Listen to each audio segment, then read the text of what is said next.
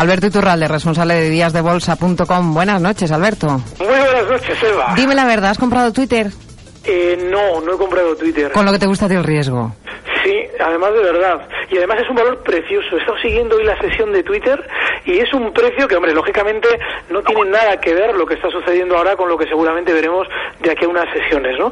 Pero es un valor precioso, movimientos al alza y a la baja mm, muy aprovechables. O, lógicamente el volumen ha sido hoy enorme, ha negociado 30 millones de títulos en prácticamente una hora.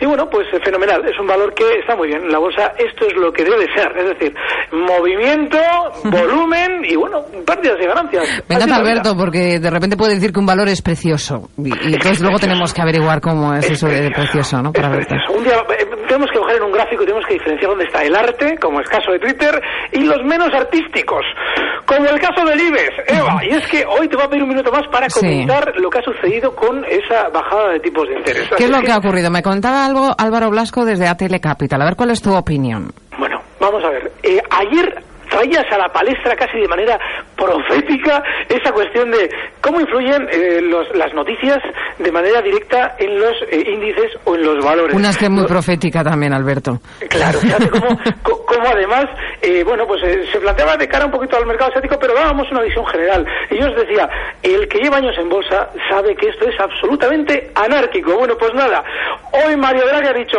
hoy me toca a mí contarlo, porque debía escucharnos anoche y a eso de la, bueno, al, mediodía estábamos, eh, corrían las, eh, las dos de la tarde cuando un cuarto de hora antes de repente mm, bajan los tipos de interés y el IBEX se dispara, atentos desde la zona 9.802 el futuro, hasta los 10.028 puntos. Estamos hablando de un 2,30% en el intervalo de 10 minutos, ni más ni menos. ¿Qué es lo que sucede? Que cuando esto, suce- cuando esto ocurre, eh, nuevamente se suele recurrir, y es hasta cierto punto comprensible por parte de los medios, a los analistas económicos. Pero claro, un analista económico no, no especula en bolsa, con lo cual, en principio, no entiende... Es que una cosa es un análisis económico y otra cosa es un análisis bursátil. Claro, ¿y qué es lo que sucede? Que el analista económico, cuando le preguntan, mira la bolsa y dice, bueno, pues fenomenal, eso significa que la bolsa es de maravilla. Aquí te Y está escuchando alguno, ¿eh? Luego dará su opinión. Ya te, Claro. te contaré.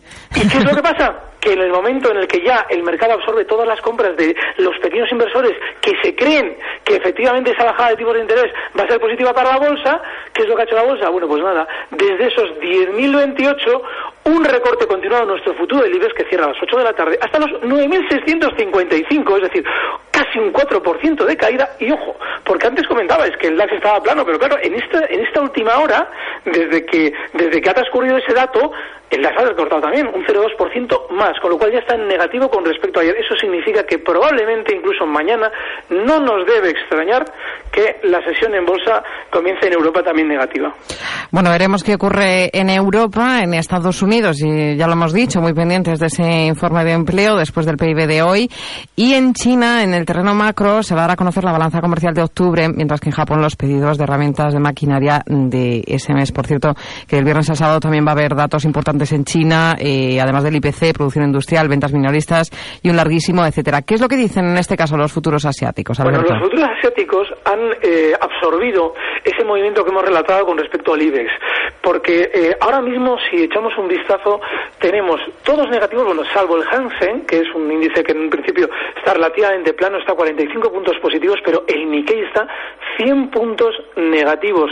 El índice de Shanghái está 8,40 negativos y el ASX 200 que está cotizando ahora mismo, todavía está 30 puntos negativos en los 5.399 enteros. De manera que lo que están anticipando los mercados asiáticos es una apertura a la baja. Y de hecho, fíjate que fíjate si, si mm, está en cierto modo dando un tono negativo, que hoy, quizás en lugar de tocar un valor concreto del Nikkei, lo que vamos a hacer es una operación en Forex, que también gusta mucho, y una operación de muy corto plazo en el euro-yen. Perfecto, rápidamente, Alberto, que nos Bueno, tenemos pues que tenemos ahora mismo al euro yen tremendamente nervioso con esas noticias.